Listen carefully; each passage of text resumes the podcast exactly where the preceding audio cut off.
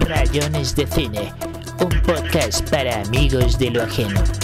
Buenos días, buenas noches, buenas tardes, bienvenidos a Rayones de Cine, el podcast para amigos de lo ajeno, el podcast donde hablamos pendejadas, tonterías y estupideces, pero a veces también hacemos cosas serias como hablar de animación contemporánea, pero sobre un tema retro, ¿no?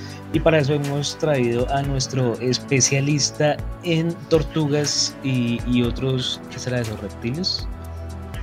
Nuestro herpetólogo Julián Burbano. ¿Qué más, don Juli, hermano? ¿Qué más, profe? Bien, todo bien. Bacano de estar otro día más en este maravilloso formato que es Rayones de Cine. No, don Juli, pues usted creo que es el colaborador que más veces ha estado en Rayones. ¿Usted tiene en cuenta o en mente cuántas veces ha estado en Rayones o o no es tan importante?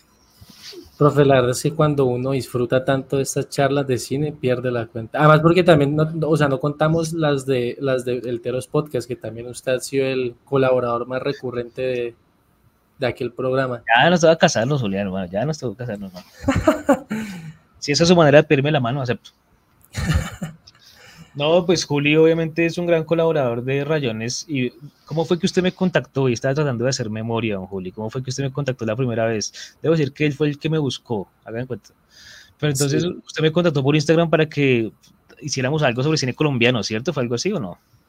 Eh, en un principio creo que fue gracias a, uy, no es que tengo que echar cabeza con el podcast porque fue para el primer programa. Creo que el primer programa que nosotros hicimos para Teros fue el de Dago, porque alguna película por ahí estaba eh, de turno y le escribí a usted por Instagram para ver si grabamos el programa y ahí, ahí empezó toda esa gran historia.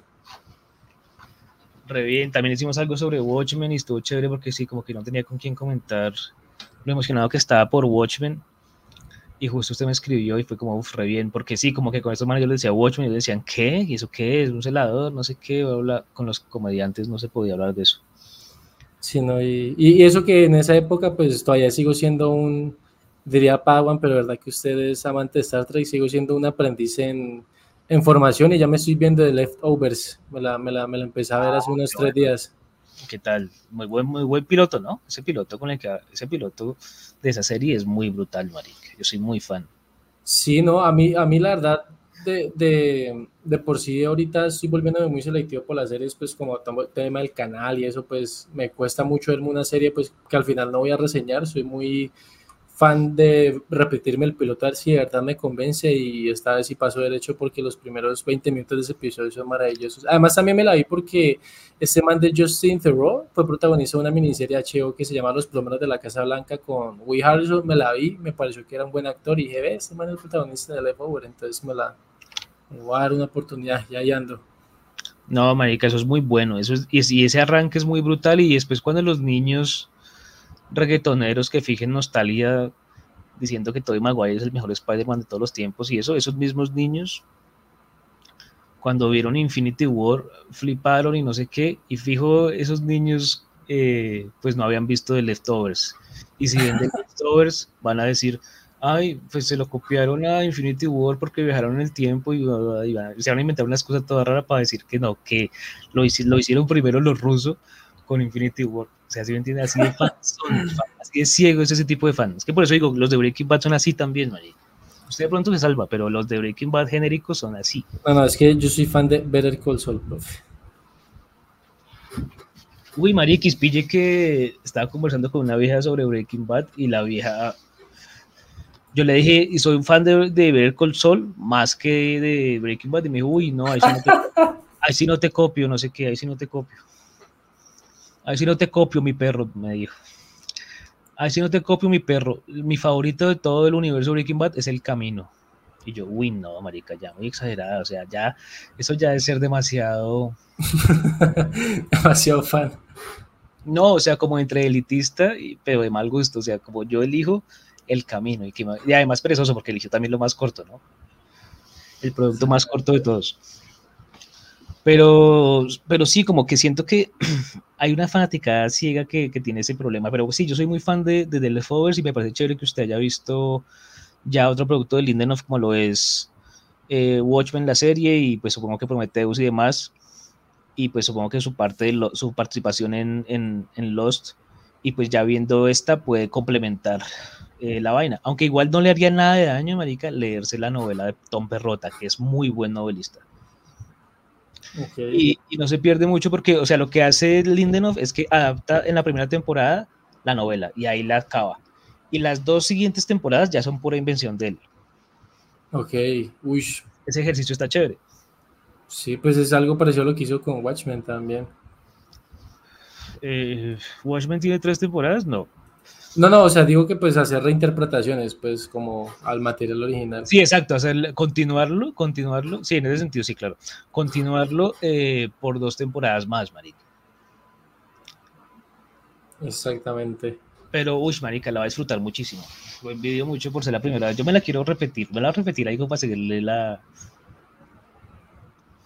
Aunque, uy, marica, aunque estoy muy enganchado con Strange New World y quería agradecerle públicamente a Juli el hecho de que me haya brindado generosamente acceso a la plataforma de Paramount Plus.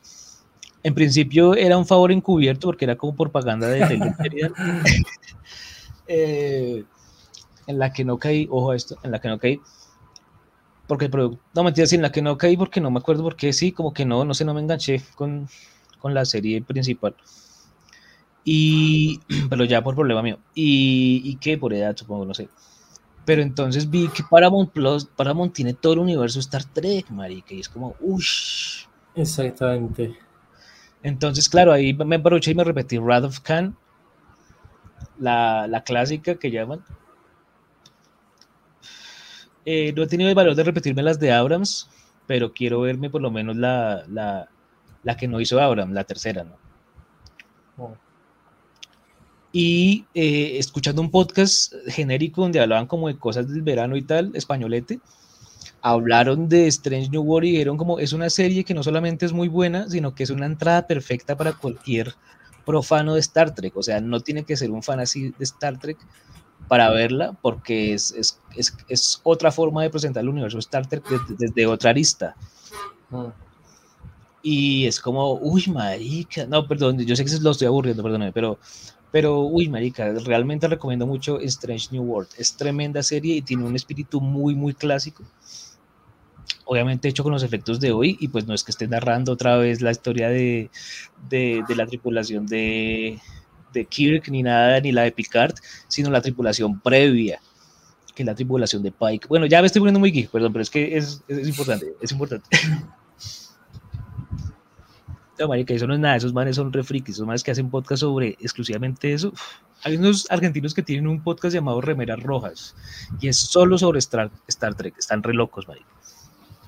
Sí, no, y además porque creo que Paramount, como que su catálogo principal no es tan bueno en el sentido que ellos siempre promocionan, pues, no sé, cosas de JC Shore y, y, y, cosas así, pero si uno se pone a inspeccionar, también me vi la, la serie esta que protagoniza eh, este man de, ay, ¿cómo se llama? Joder, con la de Major of Kingstown y me pareció bastante entretenida, pues Tulsa King, uh, Yellow, Yellow Jackets, también me la empecé y me la tengo que terminar, pero arrancó bien, eh, The Handmaid's Tale, o sea, tienen, o sea, buscando, buscando, buscando en el catálogo, como en algún momento hablamos de eso en algún podcast o en algún en vivo, es muy, es buena plataforma, tiene buen contenido, pero uno tiene que saber buscar. Killing también está, Killing que ha ganado sus buenos semis y bueno, todo lo, todo lo que hace Sheridan, que por cierto anda ahorita pues con la serie esta de Operación Lionis, que no, no me la he visto porque quiero que saca para darme la entera, aquí está esta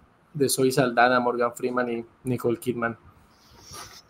Bueno, listo. Ah, bueno, ya a usted que siempre le gusta hablar de animación, ya para entrar en el género que nos compete hoy, eh, hay una de HBO que pues con Julián siempre comentamos muchas series de HBO porque es un gran conocedor de la plataforma y los contenidos por ende.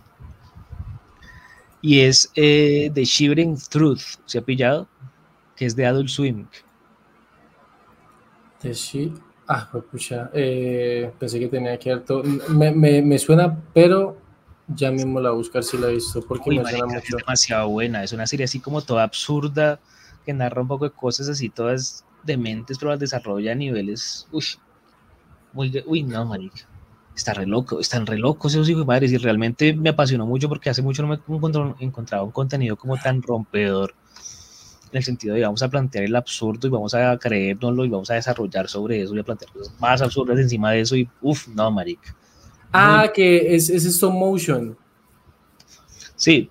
Ya, sí, ya, ya sé cuál es. Es demasiado buena, muy recomendada. Y en ese sentido, eh, pues ya podemos entrar en el tema que nos compete, que es hablar de cómo se, cómo se pronuncia el título completo de esta película. Uf. Es un pues reto para todos, ¿no? Pues a ver, aquí, aquí que lo tengo en pantalla, Teenage Mutant Ninja Turtles Mutant Mayhem. Ahí. ¿Qué tal? ¿Qué tal ese título tan largo, marica? Mm, no sé, yo creo que también por eso no les fue bien.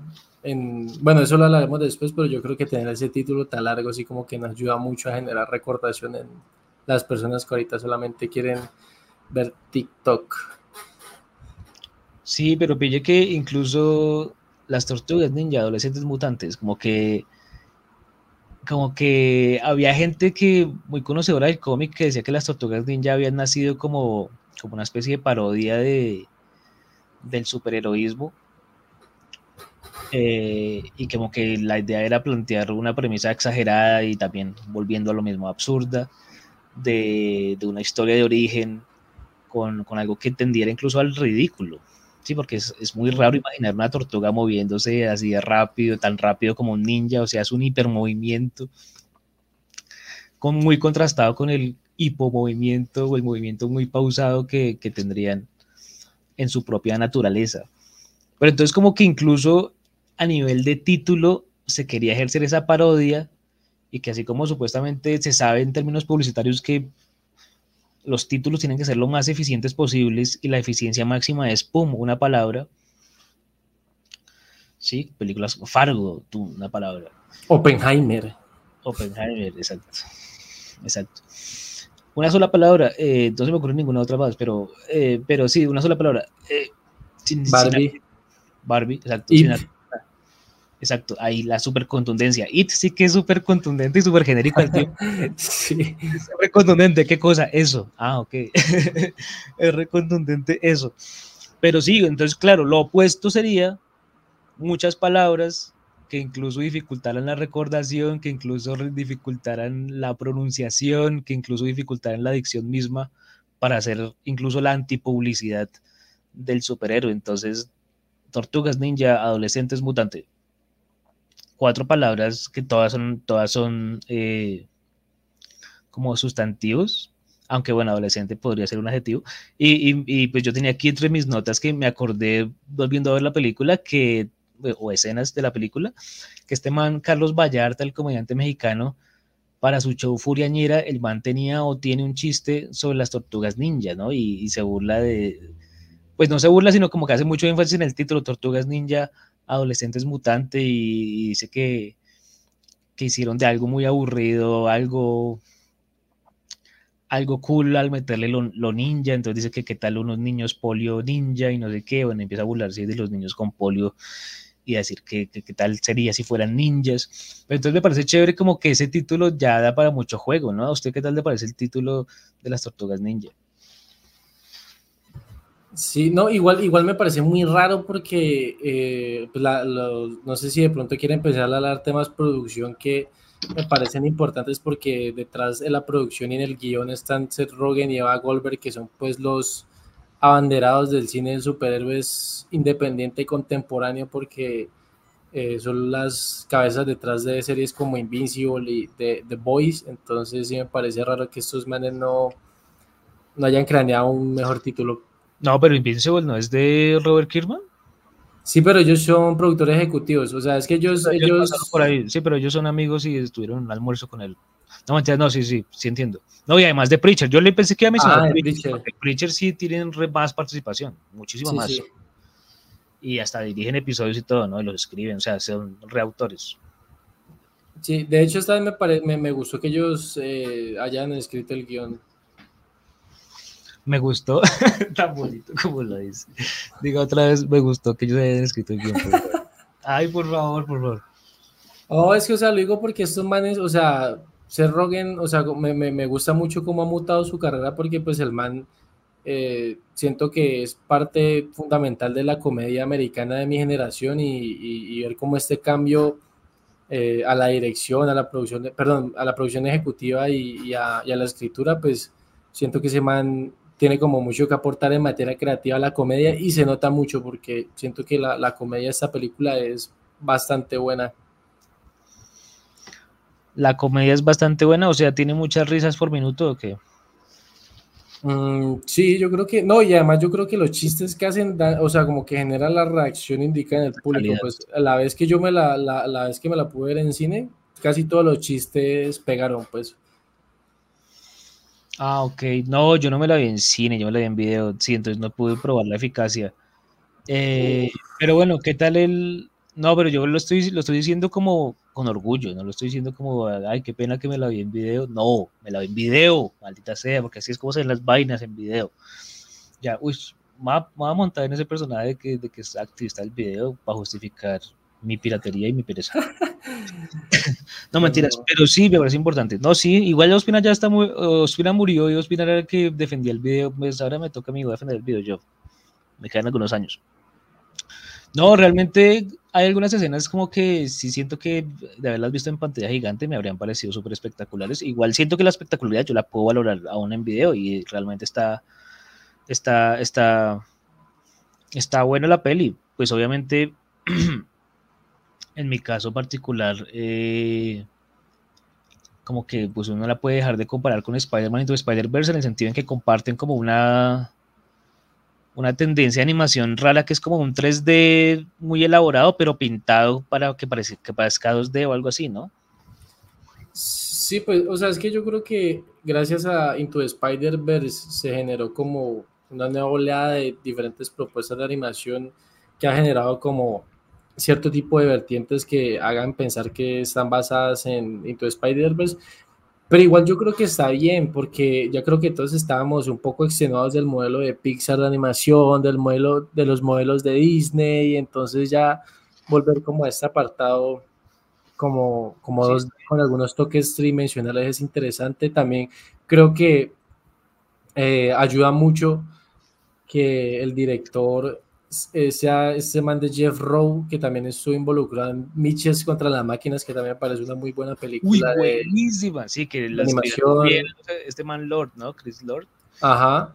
Entonces, pues, eh, me, me, parece, me parece muy acuerdo que ese man está aquí porque me, tiene una propuesta visual muy interesante. Es que yo lo he dicho, este año, por ahora, para, para la animación ha sido muy positivo porque primero tuvimos en febrero El gato con botas, El último deseo, que me parece una muy buena película de animación después eh, Across Spider-Verse y ahora Tortuga Ninja, entonces siento que, que, pues es bacano porque ya cada vez eh, se va como marcando la parada de que la animación se está volviendo un género fuerte. Desafortunadamente no le fue tan bien en taquilla como se esperaba, pero igual yo creo que por lo que se rumorea va a generar un multiverso ahí audiovisual interesante gracias a la maravillosa plataforma de Paramount Plus, ahorita que estamos hablando de ella. Todo obsesionado con Paramount Plus del hijo de madre. Oiga, pero bueno, usted, digamos, ahorita hablaba de algunos datos de producción y mencionaba nombres concretos como el de Seth Rogen y el del Pepa Gaviria. no sé por qué mencionó. ah, porque me reí. No sé por qué mencionó al Pepa Gaviria concretamente. Lo hizo, quedó grabado y todo, pero no sé por qué mencionó al Pepa Gaviria. Pero no, o sea, como que a mí me pasó algo con las voces. Ok y es que verla en video me permitió verla directamente en inglés, ¿no?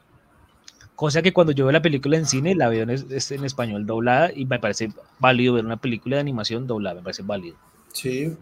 Y bonito además. Entonces yo siento que usted tuvo una experiencia más bonita que la que yo tuve. Sin embargo, yo tuve una experiencia en la que había algunas voces, como por ejemplo el de la mosca, que la hace como Ice Cube. Sí que en el, en el, antes incluso uno de saber que es Ice Cube, uno dice como, uy, aquí metieron un negro así, jajaja, que habla como si acabara de atacar a alguien, no sé qué, un negro muy barrial, y uno dice como, porque me, me, o sea, me cuesta, ya estoy asociando mosca con hombre, ahora mosca con negro, o mosca con hombre negro, si me entiendes? Como que me sacó un poco, un poco, de verdad me me sacó, cada vez que hablaba ese personaje me salía. ¿Qué tal, qué tal Ice Cube como, la mos como el Moscaman? ¿Cómo se llama este man? Super Mosca. Superfly. ¿Qué tal el personaje? ¿Le gustó? Sí, pues igual la, la versión en, en, latino la hace esta, este actor de doblaje muy famoso que pues lo, lo, mi generación lo recuerda mucho por ser número uno en los chicos del barrio, pero también de pronto para los fanáticos del universo animado, ahí sí como usted, profe, es la voz de Constantine. Entonces me parece que hace un muy buen trabajo. En general el doblaje... No es un rapero. No, no. Y, y creo que presuntamente no es de test afro. Presuntamente. Pero entonces digamos usted que es un apasionado del doblaje como, como otra tanta gente, yo, yo soy un profano, yo soy un, una persona muy curiosa. Pero ¿cómo le parece ese, ese, hecho, digamos, de traducción? Digamos, si usted le hubieran encargado la dirección, traducción para, no sé, español colombiano, que se va a difundir en Cine Colombia, en Cinemar, en Procinal, de esta película, y usted le dice, listo, vamos a castear a este Superfly, ¿usted castea a un rapero o no? o sea, le dan la oportunidad, le dicen, le pagamos lo que quiera, no hay problema, ta, ta, ta, pero usted castearía a un rapero para que hiciera al, al equivalente de Ice Cube.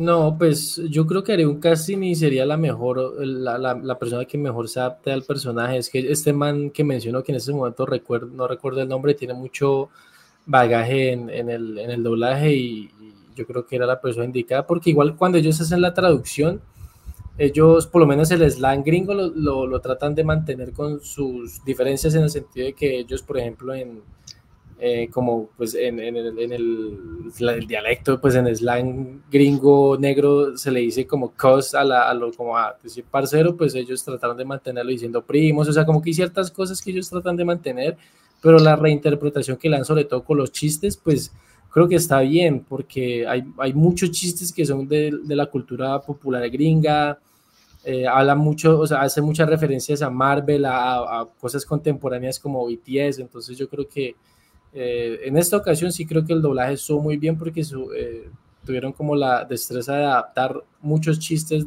con ese tipo de, contexto gringo sin que perdieran como, como el sentido y que dieran risa, o sea, la verdad, yo la, también tuve la oportunidad de ir con mi hermana que pues ella es mucho más joven que yo y también como que entendió muy bien los chistes, entonces digamos que en ese sentido creo que la película en el doblaje cumplió bastante. Sí, obvio, igual los directores de doblaje que trabajan son, suelen ser muy profesionales, ¿no? Y pues usted lo estaba tratando de comentar con un amigo que creo que no le he comentado con usted. ¿Usted cómo vio la... O sea, el hecho de que ahora haya habido un redoblaje de Invincible, ya que usted la mencionaba previamente, ha habido un redoblaje de Invincible ahora como con voces mexicanas, antes era con voces que puertorriqueñas, costarricenses, ¿de dónde eran? Eh, centroamericanas, sí, Salva, Salvador. creo que eran salvadoreñas, sí. De hecho, de hoy también se redobló uh, con, con, doblaje, con estudio base en México. ¿Y este man que hace de Omniman? ¿Cómo se llama? Humberto no sé qué. El, el actor de doblaje, uff, marica, espectacular, espectacular repetirse la serie ahora con esta voz de este man, muy brutal. Sí, yo me, de hecho me la quiero repetir aprovechando que salió el corto Atomic y vi que la temporada está no, es un corto, es un capítulo, verico. ¿Es un capítulo? Ah, no sabía, pensé que Ah, ¿no lo has visto, papito? No, no. Qué ternurita. No, que Siento, profe. ¿No eres muy fan de Invincible? ahorita? Marica, muy recomendado, muy bueno. De hecho, tiene una, un soundtrack muy bacano y, y, y hasta puse en mis favoritos a, eh, una canción ahí que suena cuando, cuando Atomic hace, usa sus poderes por primera vez, porque es, es, como una historia de origen de ella y está muy bien, sí. muy bien hecho, muy chévere. No, me la, me la ver, es que en Amazon me estaba viendo Jack Ryan. Eh, pero, pero ah, ya sí, sí. confesó eso, ¿no? Sí, con, con Krasinski. Si es buena, bueno, ¿será que le doy la oportunidad? Bueno, no sé. Pues ya han, han hecho varias versiones de Jack Ryan, ¿no? Sí, no, es que de hecho, de hecho, pues lo que yo tengo entendido es que ellos lo que hicieron fue tomar el, el, universo de Tom Clancy y empezar a hacer adaptaciones. Por eso ya en Amazon tienen No Remorse con Michael B. Jordan, que pues dicen que es mala. También tienen la miniserie de Richard con este man que hizo Hawk en Titans. Y ahorita tienen Jack, la serie de Jack Ryan, que creo que ya llegó a su fin con la cuarta temporada. Entonces ellos lo que están es adaptando es el, el universo literario de Tom Clancy, si no estoy mal. No, pero eh, Jack, Jack Richard es no es de Tom Clancy. ¿No? No, obviamente no. No, no ese es de un man que se llama Lee Child. El autor ah, okay. Lee Child. No, es que mi amigo Carlos Barros, con el que también es el segundo que más ha colaborado aquí en Rayones. Eh, el man sabe mucho de novela negra, marica, y el man es muy fan de, de, Richard. De hecho, el man se ha leído todas las novelas desde hace rato. Cuando salió Richard, la de Tom Cruise, el man ahí me dio cátedra hablándome de, de Lee Child. La, película de Tom Cruise a mí me gusta muchísimo, pero la gente dice que la gente le critica mucho que pues que no da el cast tal como está escrito en la novela, que es un man gigantesco, bla, bla, rubio. Ah, ok, sí, en ese sentido la, la, de Amazon es mucho más fiel, mucho porque el protagonista es este man Alan Richardson, que hizo de Hawk en, Titans, que ahorita pues, salió la película esa, la última Rápido y Furioso, y bueno, digamos que sí cumple con las características físicas, porque se man mide como 1.90, es re grande.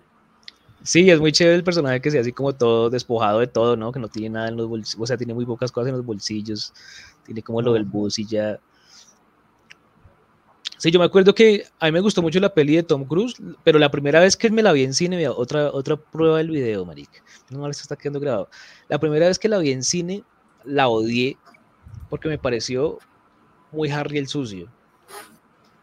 Y entonces estuve todo amargado la película diciendo, ay, mi Harry el sucio, me vine a inventar a mi Harry el sucio, qué estupidez, marica. Porque Harry el sucio empieza, el psicópata Scorpio así de una vez apuntando a una vieja que está en la piscina, tal, de una, o sea, la primera imagen que uno ve es desde el punto de vista del francotirador, marica, muy, muy espectacular.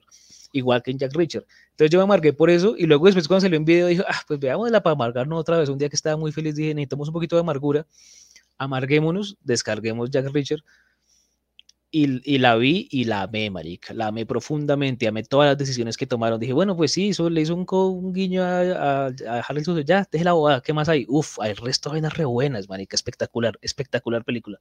Mm. Me gustó muchísimo.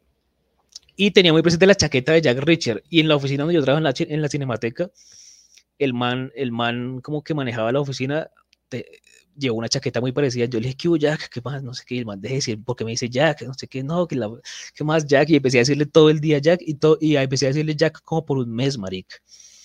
Y hasta un mes después les, le expliqué que era por la chaqueta. y el man, ah, esa chaqueta que yo tenía ese día, no, yo ya la boté, no sé qué, pero uy, fue muy raro, prima. Fue como, este man está loco diciéndome Jack de la nada.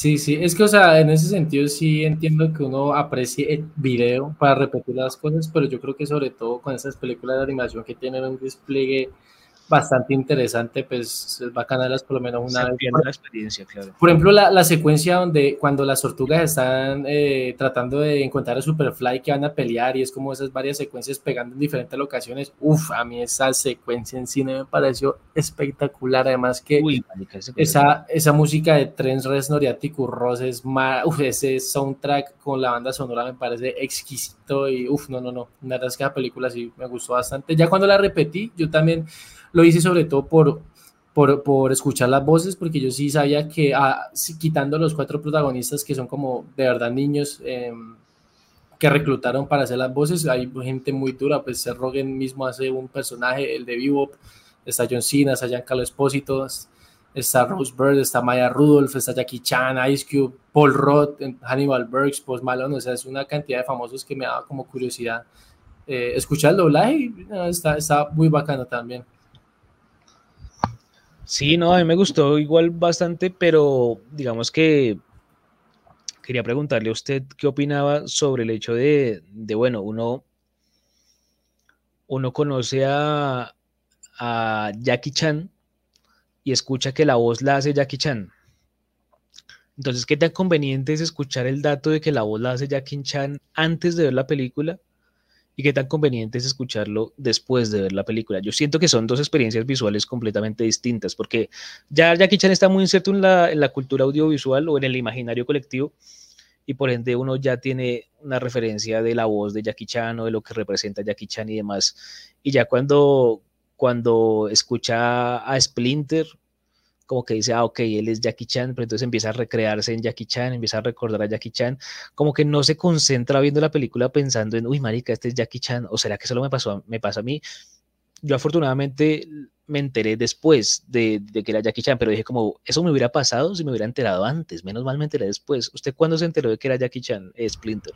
No, sí, a mí me pasó igual, y de hecho yo la primera vez me pasó más raro porque era como, yo sé que está la voz de Jackie Chan, pero no estoy escuchando a Jackie Chan, estoy usando, escuchando un actor de doblaje que pues no es de origen asiático, pero quiero escuchar a Jackie Chan. Y también me pasó con Ice Cube, es como, yo sé que ese actor es Ice Cube, ¿cómo escuchar a Ice Cube en esta música mutante? Por ahora estoy escuchando a número uno de los chicos del barrio, así es como en tomar como todas las referencias al tiempo y confundirse, pero, pero por eso yo creo que eh, en ese sentido es bacano revisitar películas eh, de animación en ambos idiomas, en el original y en, y en el doblaje, porque sí como que cambia muchas cosas en el diálogo, en, como en el delivery de ciertas cosas, creo que cambia mucho por los, por los actores, pues, pero igual yo siento que eh, es algo muy bacano porque cada actor de voz pues como que le impregna su esencia al personaje, ¿no? Pues como en el live action que es raro escuchar otra voz que no sea la persona que nosotros sabemos que es y como la voz. Eh, sí, claro, ¿no? Y además que igual también en el live action ha habido casos de doblaje, ¿no? Porque pues hay películas como por ejemplo el mariachi, que toda enteras fue doblada. Y las películas, incluso creo que las de Chow Yun Fat y esas películas de chinas, creo que muy, eh, casi que enteras son dobladas. Los spaghetti western son doblados también. O sea, obviamente pues es el mismo actor el que se dobla a sí mismo y tal, y, y se sincroniza perfectamente, pero, pero eran dobladas en muchos casos.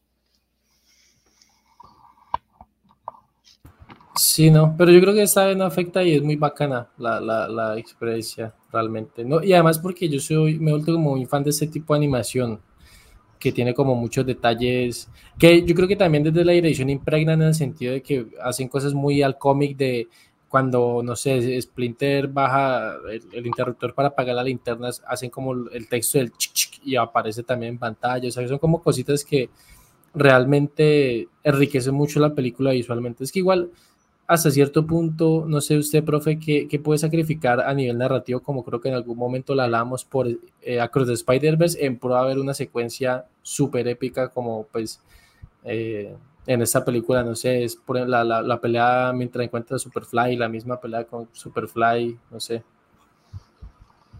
No, pues me parece que en términos de pelea está bien. Me parece un, poco como obvia la progresión de pelean con un villano que podría ser hermano, y luego ese villano eh, tiene unos secuaces, los secuaces se vuelven parte del equipo de los buenos, y entonces ahora son todos contra el villano, pero entonces de repente el villano se vuelve grande y entonces hay que pelear contra, contra un monstruo, ya no es tanto el villano, sino es un monstruo, y hay como una mini película de monstruos ahí como, como clímax que me recordó mucho a, lo que vimos recientemente con Starro y esas cosas, ¿no? Con, con eh, Suiza Squad y, bueno, ese tipo de resolución, como en otras películas que resuelven las cosas en una montaña que para que todo el mundo sienta como que, uy, llegaron al clímax literal gráfico a mí me gusta la narrativa en general de la película. Me parece que igual es acertada para el, para el público al, al que le apunta, ¿no? Me parece que está, está mantenida la, la, esencia como de la parodia, pero también la espectacularidad.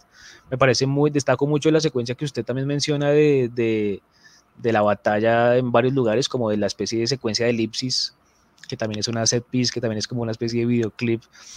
Sí, que está muy, muy bien hecha. Pero digamos, no, no, o sea, no tengo muy claro y e, es el hecho de, sí, o sea, más allá de los niños realmente conectarán con este tipo de películas, o sea, los jóvenes de ahora, porque siento que, digamos, ciertas generaciones tenemos como ese rezago nostálgico de, de los ochentas o de las retransmisiones en los noventas, de la serie de los noventas, de algunos videojuegos de, Super Nintendo. Eh, es parte de la cultura popular en la medida en que Vallarta lo menciona y puede llegar al público del stand-up que por curiosidad sea la primera vez que escuches, pero, pero la gente que está ahorita preocupada por Avengers o que está preocupada por, por otro tipo de, de cosas en animación, no sé, no sé, por Peppa Pig, no sé por qué estará la gente, es que yo estoy re desactualizado, entonces por ejemplo digo como Ben 10 incluso es re viejo ya y para mí ahí fue donde me bajé el bus. Ahí yo digo, uy, no, llegó Ben 10, me bajo. Ahí me bajé el buseto. O sea, yo, sé, yo siento que le seguí la pista a la animación hasta como Silvan Chomet y, gente así. Y creo que ahí ya le, perdí la pista y he visto una que otra cosa así muy desordenada y muy tardíamente. Entonces, su merced que está más actualizado, eh, no solamente en términos de técnica, sino en términos como de, de, narración, ¿siente que, que estamos llegando a un buen momento de la animación o no? Pues es que yo creo que depende mucho del producto, en el sentido de que uno sabe que independientemente la, la, la, película de las tortugas ninja de pronto atraiga a, ese público nostálgico de 80, 90 que usted menciona, pues también tienen que pensar en que lo más de pronto favorecedor en pro de la película es volverla familiar porque además ya también tenían el antecedente de Mario Bros que pues es la segunda película más taquillera de, de, este año y la película de animación más taquillera. Yo creo que mantener esa fórmula siempre ha sido muy importante pero es que también es porque está diseñada para una película que es, va a tener un público objetivo de un rango de edad muy variado.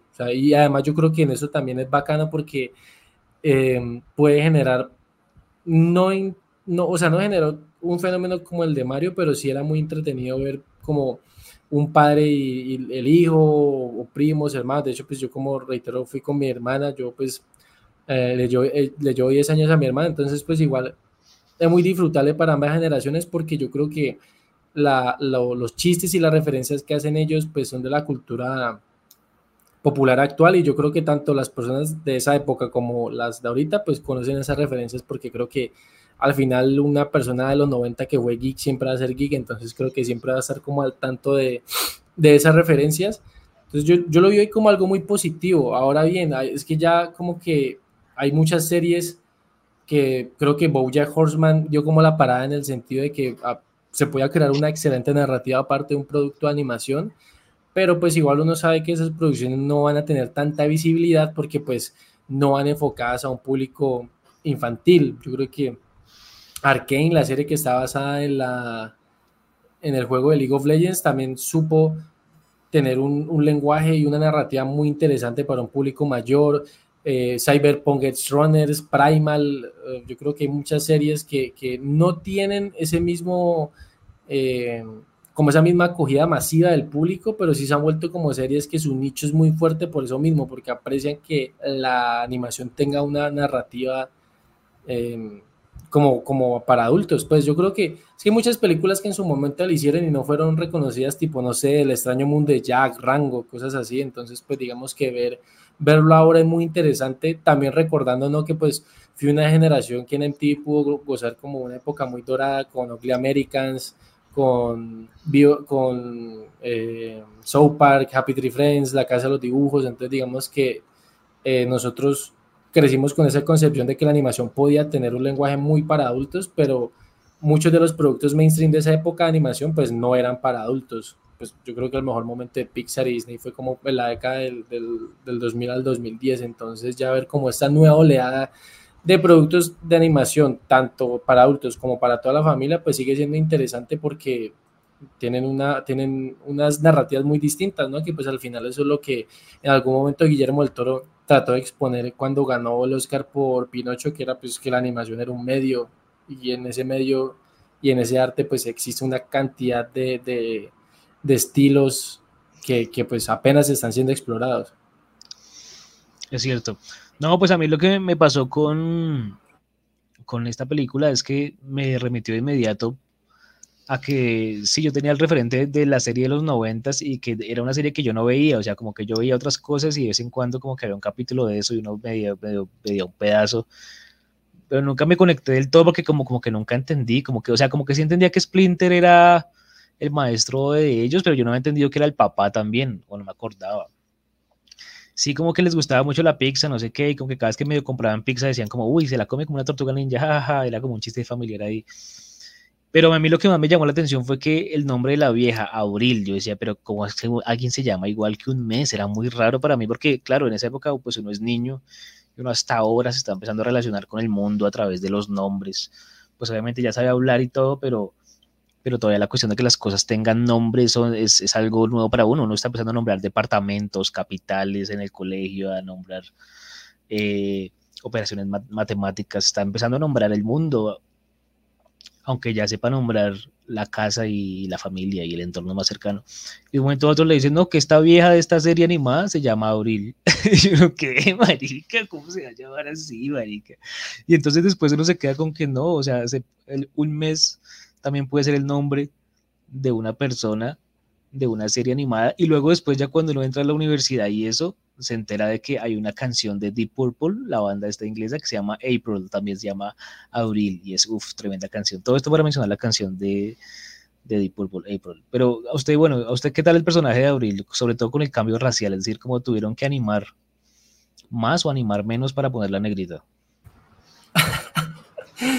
no, pues, o sea, es que yo también soy como esa parte que tuvo alguna conexión con la franquicia de una manera no tan directa. Yo recuerdo que de pronto lo, más, lo, lo, lo, que más puede disfrutar de, de, de, este multiverso de las tortugas fue un videojuego que creo que era de Super Nintendo, que era como de peleitas que yo tenía en el emulador de, mi computador.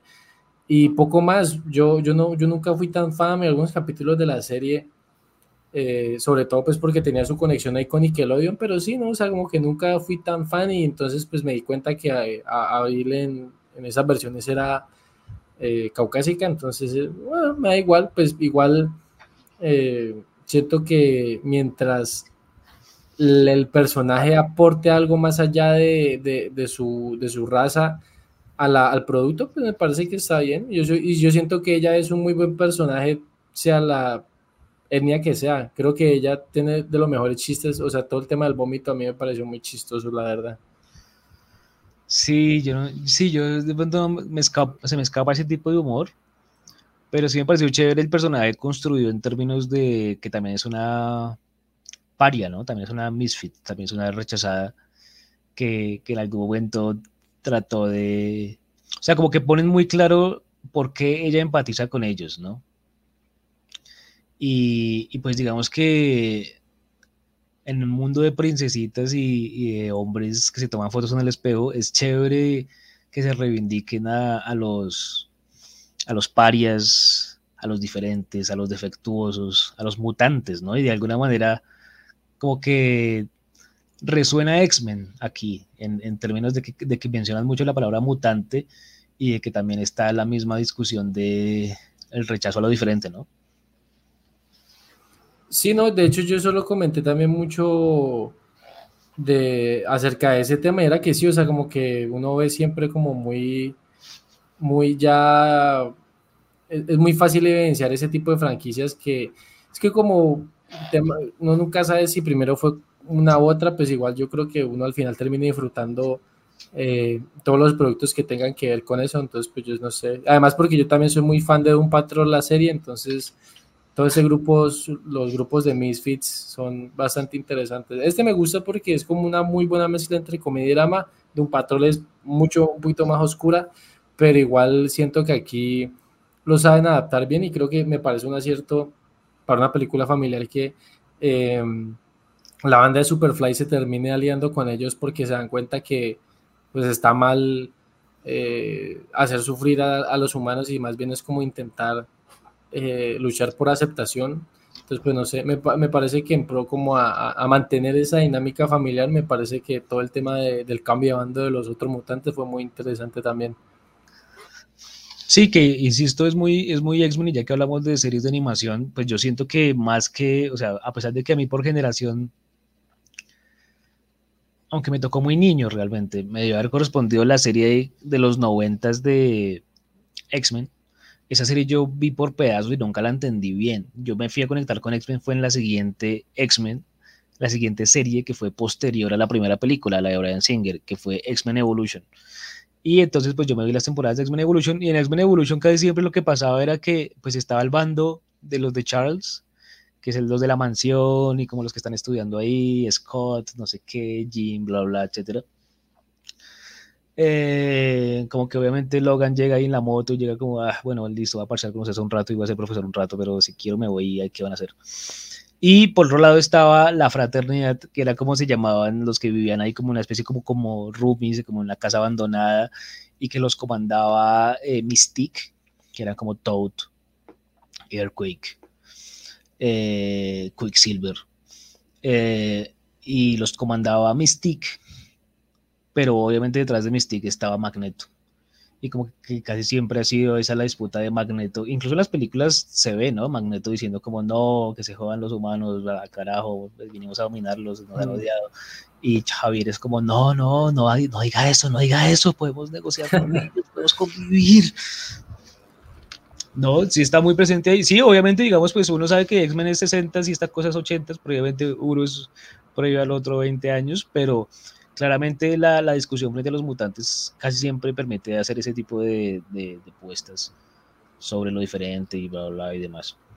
Sí, sí. Sí, o sea, es que yo creo que también va más como a la, a la tonalidad que se le dependiendo del producto, porque eh, de pronto, comparando esos tres productos de Marvel, DC e Independiente, como lo puede ser Tortuga Ninja, digamos que Marvel tiene como con los X-Men la mezcla más, más eh, como estable entre, entre lo dramático y el humor, eh, porque creo que las tortuganillas se fueron más como por el humor y el tema, pues como hacer una película súper familiar y eh, Doom Patrol es ya como hay humor pero muy oscuro y, es como mucho drama, o sea, como que en Doom Patrol, siento que de las tres Doom Patrol es la serie que más hace como hincapié en que ser diferente es una mierda y trae más consecuencias que, que beneficios y que de verdad uno es un marginado y pues como que a ellos les toca más duro todo ese tema, sobre todo familiar. Entonces yo sí creo que cada producto maneja su versión distinta y por eso, la verdad, al final me parece muy estúpida la, la charla de quién lo hizo primero, porque cada producto tiene como su reinterpretación del mismo concepto. Digo otra vez, reinterpretación, por favor. No, es que yo tenía alguna una, una, inquietud que tenía que ver con, bueno, varias, sino que las anoté aquí, pero no las alcancé a decir ahorita. Y era, eh, pues primero, el doblaje de la persona que hace de, Invincible, el protagonista de la serie, ahora lo hace el mismo que dobló a Miles Morales. ¿Sí o no? Ok. En español, ¿no? En, inglés no, en español. Ok. El doblaje latino. Entonces, esta gente que se quiera repetir la serie y ya se vio Into Spider-Verse incluso en, eh, pues sí, en, español o en cine o en video, ¿cómo va a ser, marica? O sea, va, va a ver todo el tiempo a Spider-Man en este man, pero igual este man también está confeccionado para ser una especie de Spider-Man, ¿no? Como que ya ser una especie de Peter Parker es como una especie de arquetipo para crear otros superhéroes posteriores, ¿cierto? No, y, de hecho, el, este chico que, si no estoy mal en un principio, eh, era un Star Talent que ahorita se volvió un actor de, de, voz muy reconocido por hacer estas dos voces y estoy casi seguro que hace una de las tortugas ninja en esta versión doblada también. Eh, Sí, no sé, pero me pasa, me pasa sobre todo porque, porque él hace la voz de un, personaje de League of Legends y pues no tantas horas jugando es como hacer switch en cuántos personajes uno puede, puede ver la misma, eh, como la misma esencia del actor, porque digamos que me pasa también mucho con Sasan Yapur, que Sasan Yapur es el que dobla a Darth Vader en, en español latino, fue el doblaje de Marcus Phoenix en Years of War, eh, y bueno, ha sido una infinidad de personajes y yo, yo creo que también, pero también es bacano, ¿no? Como parte de la, de la cultura esta, la gente que le gusta el doblaje, como que identificar a sus actores de doblaje favoritos y ver cómo, cómo le dan como este y no son muy buenos para, para hacer eso porque sí se nota mucho la, las diferencias entre entre los papeles, además porque claro, obviamente no en todos van a ser em, las mismas interpretaciones, también van a usar otros efectos, yo creo que la producción ayuda mucho, ponerle efectos de sonido, cosas así que le, como otro matiz interesante, entonces sí, no sé, pero me, pasa, pero igual lo disfruto mucho porque es como saber que estoy identificando a un actor de doblaje bueno. Sí, es que me acordé de su caso porque estaba escuchando un podcast y en este podcast hablaban de, Daniel Brühl, y que Daniel Brühl había hecho yo no sé qué personaje en la película original y que luego para, para el doblaje español, españolete se había, había pedido doblarse a sí mismo. Entonces vendían así como la película en la que Daniel Brühl, aunque la había doblada, igual es la voz de él, ¿sí pilla? Aunque la había doblada, igual es la voz de él. Entonces, ¿qué opina de esta gente que se dobla a sí mismo aprovechando que es políglota? ¿Está bien que lo hagan o deberían cederle, está quitando trabajo a los actores de doblaje? Pues es que es un, es un, o sea, es como un buen debate porque, eh, digamos que para mantener sobre todo el, el, live action, la misma voz, pues me parece interesante. Creo que el, el mismo Antonio Banderas es uno de los que, y Salma Hayek son dos actores que reconocidamente lo hacen, pero yo creo que de pronto moralmente puede estar de pronto no tan cool porque le quitan trabajo a gente, pero narrativamente o argumentalmente pues es interesante porque digamos que la esencia del actor no se pierde en el doblaje, porque pues como está la misma persona, se siente como el mismo timbre y no sé, como que mantener esa esencia para mí me parece importante y pues si la persona tiene la capacidad de hacerlo de una buena manera, pues yo creo que está bien. Igual no es que se haga mucho, ¿no? Pues porque, pues como usted dice, hay que ser políglota y tener un buen manejo de, del idioma al que se haga el doblaje para que se haga una buena interpretación. O sea, no es como Vin Diesel, que es pues, muy chistoso, que, que, que chicane, que hizo la voz de Groot en yo no sé cuántos idiomas y pues es como una línea y ya. Ah, sí, muy chistoso. Eh, no, no sé, lo que pasa es que a veces pasa que un actor de doblaje, o sea, digamos, no, una, que hay un personaje de una serie de animación y la serie tiene varias temporadas, digamos unas siete. Pero entonces los contratos de los directores de doblaje y de los equipos de doblaje son menores, son de tres años o de dos años. Entonces a lo largo de la serie cambian las voces, pero solo en español, ¿no? Y como que uno se tiene que acostumbrar a, que suene otra voz de, de un personaje concreto. ¿Nunca le pasó con alguna serie?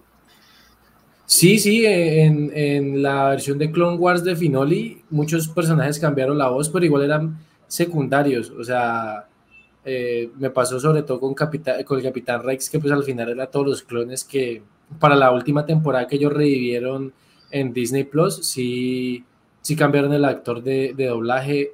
Uh, y varios personajes de ahí que pues Cat Bane, no sé, algunos secundarios cambiaron bastante de actor de doblaje, entonces pues era como raro ver eso, sí, me, pasó con esa sobre todo. me pasó con esa, ese tan bonito.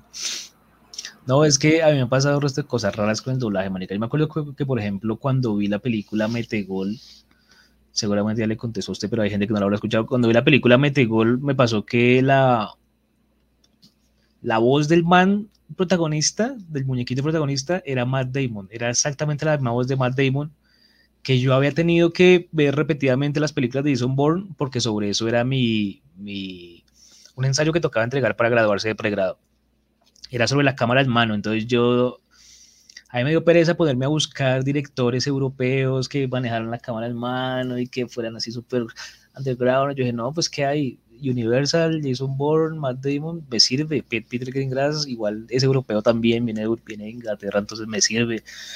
Entonces empecé a ver esas películas y lo que yo hacía en esa época era que las bajaba como por Ares o algo así, o por torrents, y las bajaba dobladas porque yo las quemaba en DVD para poderlas ver en mi DVD de mesa. Yo no sé por qué hacía eso. o sea, como que tenía que ser, la forma tenía que ser como más fácil hacerlo así que comprarla, supongo o quemarla, aunque creo que el ultimátum sí la, sí la tenía quemada. Pero entonces yo me las vi muchas veces y también era como una excusa como para decir, me quiero repetir estas películas muchas veces porque sí. Entonces tengo que encontrar una excusa para decir, voy a hacer la tesis sobre esto. Ah, pues digamos que sobre la cámara de mano y el montaje. Igual que sí me convenía también, porque igual estos manes han ganado Oscar a Mejor Montaje, ¿no? Por, por, por el ultimátum ganaron Oscar a Mejor Montaje y por United 93 también ganaron Oscar. Entonces, digamos que tenía como ese, ese, ese soporte de, los premios como para supuestamente respaldar, como quien tiene una cita de Kant así, o de Hegel.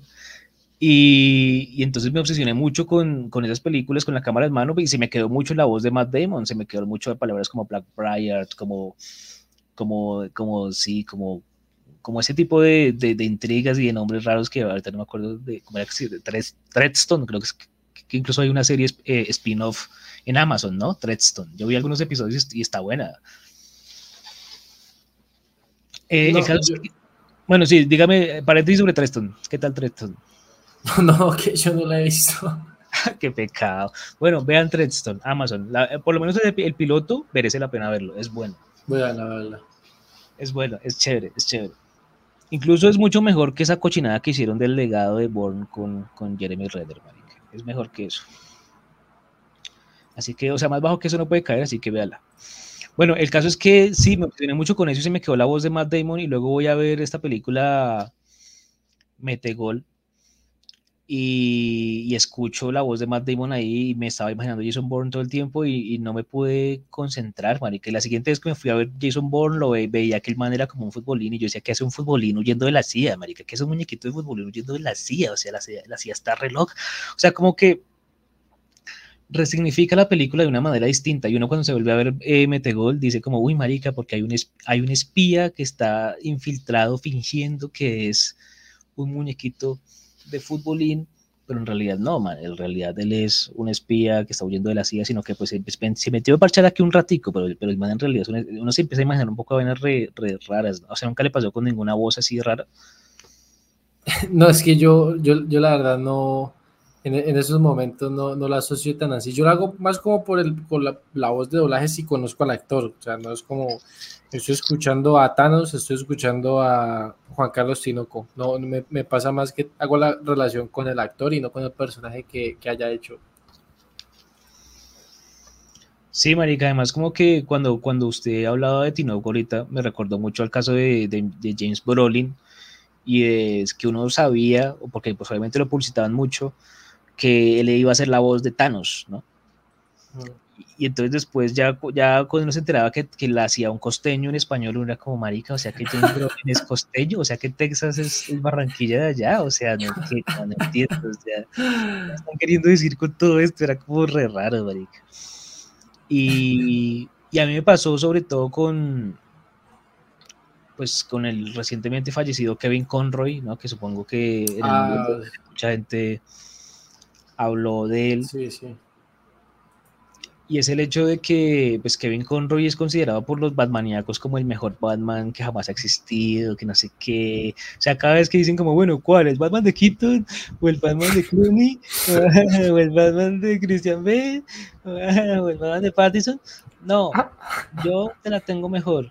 El mejor Batman es Kevin Conroy. Y todos, wow, no puede ser todos se hacen los sorprendidos mientras alguien pregunta, ¿cómo así? ¿Quién es Kevin Conroy? Cuando finalmente alguien pregunta quién es Kevin Conroy, me dice, ah, no, pues mira, te lo explico fácil. Y empieza a hablar en argentino, te lo explico fácil. Dice, no, Kevin Conroy es un man ahí que, que hacía el doblaje de la serie animada de, de, de, Batman de los 90, no sé qué. Y entonces como que el man se convirtió como en la voz institucional de Batman y cada tanto vuelve como en los videojuegos, o volvía en los videojuegos, en una que otra película de esas de Warner Premier pero no en todas. Pero entonces lo que suele suceder es que en la serie de Liga de la Justicia también estaba él. Es que eh, cada tanto como que se normaliza una voz de Batman en español y esa voz de Batman la aplican sea quien sea el original en inglés. ¿sí pilla? Entonces había una época entre los 90 y los 2000 en que era un beneco. La voz de Batman era un beneco. Así como la voz de Thanos es un corroncho, la voz de Batman era un beneco. Eso es una, un titular ni el hijo de madre, Mike. La voz de Batman era un beneco en la época en la que hacían tanto el Batman de los noventas, en español, ¿no? Como Liga de la Justicia. Y luego después se institucionalizó otro tipo de Batman, porque este Beneco pues murió de causas naturales porque ya era como un nombre mayor tal. Y ese nombre sí no lo tengo, pero hay otra voz de Batman que es como, uf, es que no puedo hacerla, pero es increíble. Y esa voz se la pegan a todas las películas en español de Batman salvo a enemigos públicos. En enemigos públicos hay otro Batman que dobla Batman en español y lo hace bastante bien. Eh, Superman, Batman, enemigos públicos, pero en todas las demás ponen la misma voz de Batman, incluso creo que, sí, creo que ya se lo había contado, incluso en esta película Batman, el, regreso del Caballero de la Noche. Sí, no, y, y ha pasado, no, y, y, yo creo que pues ya como que esa generación de actores está cambiando, pero por ejemplo Pepe Toño Macías es la voz de Chris Evans y Ryan Reynolds, por ejemplo. Ok. Fuera del universo Marvel. A usted le gusta mucho Ryan Reynolds, ¿no? Siempre, siempre lo menciona. no, yo soy más fan de Ryan Gosling, la verdad. ¿De Ryan Gosling que de Ryan Reynolds? Pero no sí. sé, ¿qué, ¿qué, tiene que decirle a esos que dicen que Ryan Gosling es como cara de palo y ya? O sea, como que en realidad no. dicen, ¿no? Algunos. Pero yo no sé. No, no, que esa gente está muy equivocada en su, en su verdad. No, mentira, pues igual, pues, o sea, uno sabe que el man de pronto no tiene un despliegue facial tan elaborado, pero no, ese man es muy buen actor y siempre como que se ha notado como un actor muy versátil, ¿no? O sea, el man ha hecho comedia, ha hecho drama, ha hecho romance, entonces pues como que a mí, a mí la verdad me parece muy buen actor y eh, es, yo soy muy fan de una película que él hace con Russell Crowe que se llama Two Nice Guys y pues el man ahí la, la rompe mucho, entonces pues me, me parece bastante buen actor, señor Ryan bueno, don Juli, pues yo creo que ya agoté mis preguntas sobre Tortugas Ninja. A menos que su merced quiera agregar algo, podemos ir cerrando la emisión. Uh, pues no sé, o sea, yo a mí sí me gustaría de pronto saber su opinión acerca de cómo esta nueva oleada que comentan en algún principio de, la, de la, animación que pues eh, vimos como en, en, su momento el, el, el auge de, de, Pixar y Disney pues con esta animación 3D que ya venía siendo como muy repetitiva. O sea, ¿usted siente que de pronto esta nueva mutación, este, esta nueva, como este nuevo diseño de, de 2D con, con, toques 3D, como pues ya lo mencionamos con Spider-Verse, Mitchell versus The Machines, El Gato con Botas 2, o sea, que, viene como toda esta oleada de, este nuevo tipo de animación, ¿será que va a tener como, está como pasando por su buen momento y también va, va a ser como obsoleta en algún momento o cree que de pronto gracias a toda la versatilidad que tiene en, proposición de imagen, puede durar un poquito más vigente sin ser como repetitiva. No, pues yo siento que la animación, una vez llega a ser medianamente verosímil, o incluso si no le apuesta la verosimilitud, pues no importa, pero una vez se medio entienda un relato a través de ella, como que no envejece en la medida en que, en que, en que pues cualquier cosa que haga a nivel visual o a nivel plástico ya es meramente cualitativo. Entonces, pues así alguien lo catalogue de retro, de lo que sea, es una forma de animar que, que, está a disposición de la humanidad y que la humanidad puede usar, disfrutar, ver, etc. Entonces yo siento que este tipo de animación en concreto, que me parece muy extraño, o sea, me parece muy bonito porque pues es, es, es casi un statement, ¿no? De decir como nos esforzamos por hacer el modelado 3D lo pintamos como si fuera 2D, pero ya que pintamos como si fuera 2D, vamos a hacerlo parecer que son como rayones. Me parece muy chévere esa concepción como de a medio, o sea, como que ciertos acabados están muy acabados y ciertos acabados tienen incluso la cereza en el pastel, que es como un rayón así como para decir estamos dibujados, como para ser como muy, muy claros en que, en que eso está siendo dibujado. Eh, y como en, en, mostrar trazos, sobre todo, ¿sí? Me parece muy, muy, muy, muy chévere eso. Eh, Usted, por ejemplo, profe, en el diseño de los personajes, sobre todo esta película Las Tortugas Ninja, uno de los comentarios que más he escuchado es como que eh, en algún momento Pixar intentó ser como lo más fotorrealista posible, teniendo pues eh, su estilo de animación y que como que en esta todos los humanos son re feos, como que son un poquito, bueno, un poquito no deformes, que quizás hay April de las pocas que tiene como un diseño como más decente visualmente, o sea, ¿usted, usted cómo, cómo, cómo de pronto el diseño de personajes? No, pues ya que usted lo menciona, parece ser que sí tiende a ser como impresionista, ¿no? Como a, ponerse de mm. parte de las tortugas y su mundo de los mutantes y, que por ende los humanos sean deformes. Aunque la, aunque la, la vieja esta era como estirada, ¿no? La, la científica está rara. Mm. Pues, no todos eran como, era como casualidad, que casualmente pues era más fácil dibujar deformes, bueno, no sé. Pero Sí, no, no me, o sea, como que siento que no me fijé tanto en eso, pero sí, es buen detalle. Como sí, sí puede ser que, que los hayan concebido como monstruos en la medida en que, claro, son como los que por naturaleza siempre están allí para aplastarlos, para molestarlos, para incomodarlos, como para ponerse más en el punto de vista de ellos, ¿no? Sí. Aparentemente. Sí, no, y además porque, porque creo que ese es, es un, de pronto de, de, las versiones o el enfoque que le quisieron dar los directores y, y, lo mismo Seth Rogen y Evan Goldberg a, a, la película porque Splinter en esta ocasión como que se desprende mucho del papel de ser el, el meramente maestro como, como muy en lo, en, lo, en lo, profesional pues y que ahorita sea como, como más un padre, una, una, una versión un poquito más eh, paternal de las tortugas, a mí yo creo que fue un, un buen acierto, yo creo que le da mucho más tridimensionalidad personaje y como que le da la oportunidad de tener buenos chistes. Yo creo que uno de los mejores, no sé, en términos de comedia, cómo se puede decir el chiste de, que los van a ordeñar. Mm. Em, se vuelve como repetitivo, pero sigue siendo bueno, no sé, o sea, como que el personaje Sí, tiene como ese don de que como es, eh, no es como alguien tan serio, entonces como que es muy creíble que él pueda decir esas cosas y suenen bien. No, y además que es muy, está muy bien hecho eso de, de que dice que los, los van a van- y como que todo el tiempo suena como algo, como una superstición, y luego termina efectivamente pasando. Sí, sí. es muy chistoso, como que, y como que uno dice como, ah, o sea, eso que creíamos que la superstición de un viejo canzón era cierto, no sé qué. Como que hay una relación Sí. también en cuanto a los consejos y la paternidad. También me parece muy chévere el momento en el que el man se siente como confrontado, porque sus mismas palabras para protegerlos es, es lo que le dice, le dice el hombre mosca para el super mosca, para manipularlos, ¿no? Sí.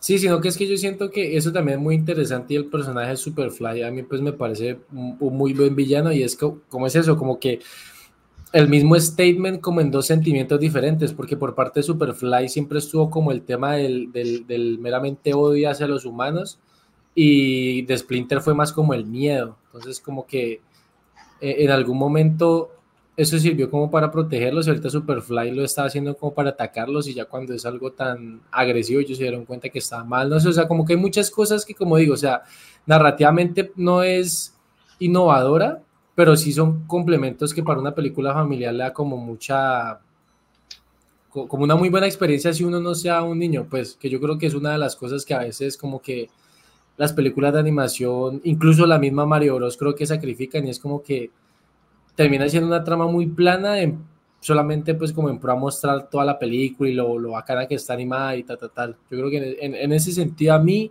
me parece mucho más completa la, la película de las tortugas ninja por eso. Sí, no, yo le iba a decir que a mí cuando veía las secuencias, ya después de saber que Jackie Chan era Splinter, como que no podía dejar de, de- de recordar que, o sea, tra- primero traté como de buscar a Jackie Chan en medio de esos videos que supuestamente Splinter ve para aprender ninjitos. Que Hay, hay usas material que no es animado, ¿cierto? Que también esa, esa fue una parte que menos mal no hemos Ah, hablado sí. de esto, que no hemos hablado y es Sí, sí, señor. el hecho de que estas películas animadas eh, recientes o contemporáneas como que saben que sabemos que son animadas, entonces ya no tienen el pudor de decir, pues metamos ahí un material real como parte del footage y qué diablos, hermano. Y que incluso en la propia Into Spider-Verse meten ahí a Danny Glover, ¿no? Pues obviamente como un guiño, no sé qué. Ah, sí, no, pues en el momento Pero- los cameos meten incluso las películas de, de Sam Raimi. uh, Ah, sí, exacto, exacto. Y, sí, y cuando sí, sí, a- varias a- referencias. con esa super máquina re rara, Ujú. con lo los cánones y las pendejadas. Eso a mí me molesta resto, marica. Creo que no lo discutimos la vez pasada. Pero ah, pues, con todo lo que me gustan las secuencias puntuales de la película y cómo están hechas y la música, el tu, tu, tu, todo eso, eh, uf, increíble. Eh, y el momento WhatsApp Danger que ya, ya, ya lo encontré, Ah, sí. ya- que, usted, que usted me decía. Eh, que haré, haré, haré las cosas de manera, no sé qué pendejadas, bueno, en fin. Esa- e- eso lo valoro mucho, pero el hecho de que digan que hay una que hay una predestinación, que todo lo predestina y que todo lo sabe y que sabe qué va a pasar y que y que no puede dejar de pasar, pero entonces hay que impedir que no pase y que eso- si está predestinado, entonces está predestinado, no hay que hacer nada, marica. Si es de verdad, o sea, si de verdad está predestinado, no hay que hacer nada. Entonces me parece re raro, marica, pero eso ya es un principio casi que filosófico. Y es el hecho de que haya toda una organización para garantizar que todo siga tal cual. Y es como, marica, no, pues si va a seguir tal cual, pues que siga tal cual, no hay que hacer nada. Me parece re raro. eh, o sea, digamos, eso es lo único, y es obviamente la base estructural de la película, que tengo contra la película. Todo lo demás me encanta. Sí, no, pues es que yo creo que es, es como muy, un efecto muy Loki, ¿no? Pues que eh, con la TVA tiene como el mismo efecto y sí, no, no, a mí también me, me, me pareció que el tema, el tema, o sea, como que la mezcla entre ese tema del destino con los multiversos ya está siendo muy, muy trillado también. Pero es que, mire, cuando uno se mete con multiversos, es el único camino que queda, porque primero uno crea un universo único. En ese universo narra una cosa. Luego empiezan a pasar cosas raras y es como, uy, esas cosas raras que son, viajes en el tiempo, no multiversos. Ah, qué pendeja. Bueno, multiverso. Entonces uno dice, ah, ok, ya existen más universos. Entonces ya es, la segunda fase es jugar con las variaciones de las posibilidades. Pero eso se agota también. Mm. Se agota también y terminan cosas tan perezosas como, como la misma Multiverse of Madness, donde el único cambio es que el rojo es adelante y verde es esto. Y es como, ¿qué? Qué raro. Pero después de eso, ¿qué sigue? Plantear una entidad superior al multiverso haga algo con el multiverso. En este caso, y en el caso, por ejemplo, de la, de la novela de Simov, El fin de la eternidad, pero ahí es con viajes en el tiempo, es como que empiece a, a, manipular y a crear hechos y a hacer que ciertos hechos pasen para seguir eh, un conducto regular. Y ese conducto regular en la novela de Simov es que si no se consigue sí que ese conducto regular nunca se inventa el viaje en el tiempo, entonces se queda una paradoja. Pero entonces, quién sabe cómo lo van a resolver acá en el caso de, de, de Beyond de Spider-Verse, ¿no? Sí, sí, sí, igual, igual yo siento que también este es como esas películas que uno sabe que ya la empezaron a grabar la, la, la última parte antes de, de, que se anunciara la segunda, entonces sí, corre con ese riesgo. Igual pues también otra cosa que quería hablar como para ir cerrando, profe, es que pues es muy interesante ver que independientemente de que... Hasta las... Sí, hágale, hágale, todo bien, todo está. Eh, no, no, pues, o sea, es que, es que no sé si usted sabe, pero, pero también ya como que se insinuó una, una segunda película de las Tortugas Ninja que va a salir después de que salga la serie eh, en streaming, que pues como eh, Nickelodeon es parte de, Paramount, pues primero la película va a llegar a Paramount Plus y dicen que el otro año va a haber serie de las Tortugas Ninja, que va a ser como el puente para, para la segunda película. Entonces, no sé de pronto eh, si usted le gusta como la película de las Tortugas Ninja como un one shot familiar interesante o si le llama la atención seguir viendo como parte de su universo. No, pues es que yo siento que no es opcional, o sea, siento que igual estamos en una época en la que ya hay que dar por sentado que van a sobreexplotar el producto con, con series, con secuelas, con spin-off, o sea, no van a dejar un producto que, que ya saben que funcionó, así sea un nivel de gueto. Aunque obviamente también eso puede causar que, que, no quieran hacer nada, aunque bueno, ya dice que confirmaron, ¿no? Pero, pero bueno, el caso es que eh, sí, como que el hecho de pensar como, uy, ojalá haya una sola Matrix, ojalá solo exista Matrix del 99, es como, pues, ojalá, pero obviamente si ven que funciona y más estando detrás Warner o estando detrás quien sea, van a, van a decir como, sí, pues obvio, hay que hacer una secuela y hay que hacer una serie y hay que hacer, incluso si hay que hacer, hay que hacer TikToks, hacerlo, sí, o sea, es como van a hacer lo que sea, marica, hay que hacer eh, un videojuego. Sí, creo que, sí creo que, pues obviamente está muy eclipsada por otros éxitos más poderosos y por otros universos más consolidados y como que presentarle a los muchachos de la cosa es como es como de pronto raro para ellos, pero, pero sí siento que cumple como una película de animación, obviamente. Sí, no, igual yo también creo que va, que va como muy ligado al tema de que era una película que a priori conectaba generaciones de una manera no tan, no tan masiva, porque pues Mario Bros, yo, yo creo que eh, La Tortuga Ninja es como película mucho mejor, tanto a nivel narrativo como animación, pero digamos que ellos supieron como Illumination supo como, como entender que ellos sí o sí iban a hacer un hit y pues como que ya trataron de solamente hacer algo sencillo para que fuera para la mayor cantidad de público posible y atraer una cantidad de gente impresionante que pues al final lo que comentaba que se volvió la película animada más, eh, más taquillera de la historia. Pero también creo que una, una, cosa que a mí me gustaría ver mucho y yo creo que va a estar ligada al futuro del cine es que del producto nazca un videojuego. O sea, por ejemplo, a mí me llamaría mucho la atención jugar un juego Las Tortugas Ninja con, esta, con este estilo de animación.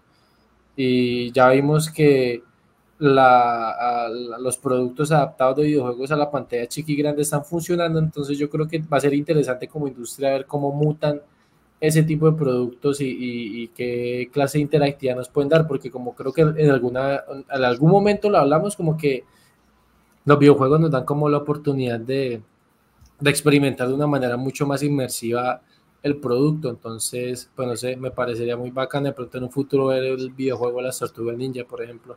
Pues yo, su hablado del estilo de animación y a mí me, me, me, llama la atención mucho recordar que hace poco vi como en Facebook que había como una especie de mod o, o de extensión que hacía que, que, el videojuego pues de actual de, de Spider-Man, que creo que es como el 2 o algo así, para Play 5, se le podía poner un mod para que fuera como tipo tipo Into Spider-Verse y que uno manejara como a Miles Morales, pero era como simplemente el traje, de, era como un traje, no era realmente como que, no, uno no manejaba a Miles Morales, uno manejaba a, a Miguel Ojara, ¿no? al 2009. Ah, sí, sí, sí, sí, porque de Miles sí existe un DLC de, Spider-Man. Sí, exacto, exacto.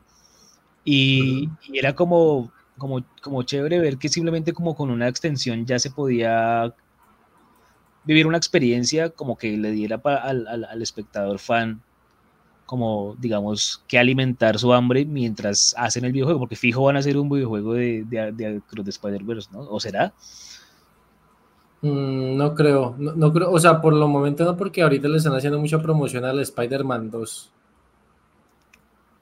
que es como la, secuela del, primer juego de Spider-Man que va a tener como villano principal a Venom. O sea, se van a quedar con el simplemente el mod y ya. Bueno, sí, porque igual también crearon como una franquicia de juegos de Miles Morales, ¿no? Que es como. Ah, sí, pues es el juego, sí. Van a hacer otro DLC y que yo le había hecho a usted en otra ocasión, sino que para que la gente que esté interesada hay, un momento WhatsApp Danger muy poderoso en, esos videojuegos, creo que es el de Miles Morales. Y es un momento en el que, en el que como que se pone por primera vez el traje y por, primera vez empieza como ya a convencerse de que él es Spider-Man, de que no tiene que ser, de que no tiene que ser, eh, de, que, de que no tiene que ser eh, admitido o aceptado por Peter Parker, sino que él tiene identidad propia y como que sale así como por la ventana y ya el juego se, reanuda y es como un momento de, uy, pucha, el personaje vivió algo muy poderoso. O sea, hacen como una animación recompleja y luego termina en el plano exacto de espaldas de toda la vida y ya le dan le ceden el control a uno, pero termina con ese clímax y es demasiado poderoso, una experiencia muy brutal. Exactamente. Bueno, Juli, pues todo bien, yo lo libero. Si quieres, yo me quedo aquí con esta gente echando chisme por si tienen preguntas, ya que no lo suelo hacer esto tan frecuentemente. Y pues ya yo le contaré a su merced cuando esté listo el episodio y lo compartimos. Listo, profe, de una. Igual muchas gracias por haberme tenido acá y, bueno, ahí estaremos pendientes para siguientes crossovers. De una, don Julio. Muchas gracias y buenas noches. Que esté muy bien.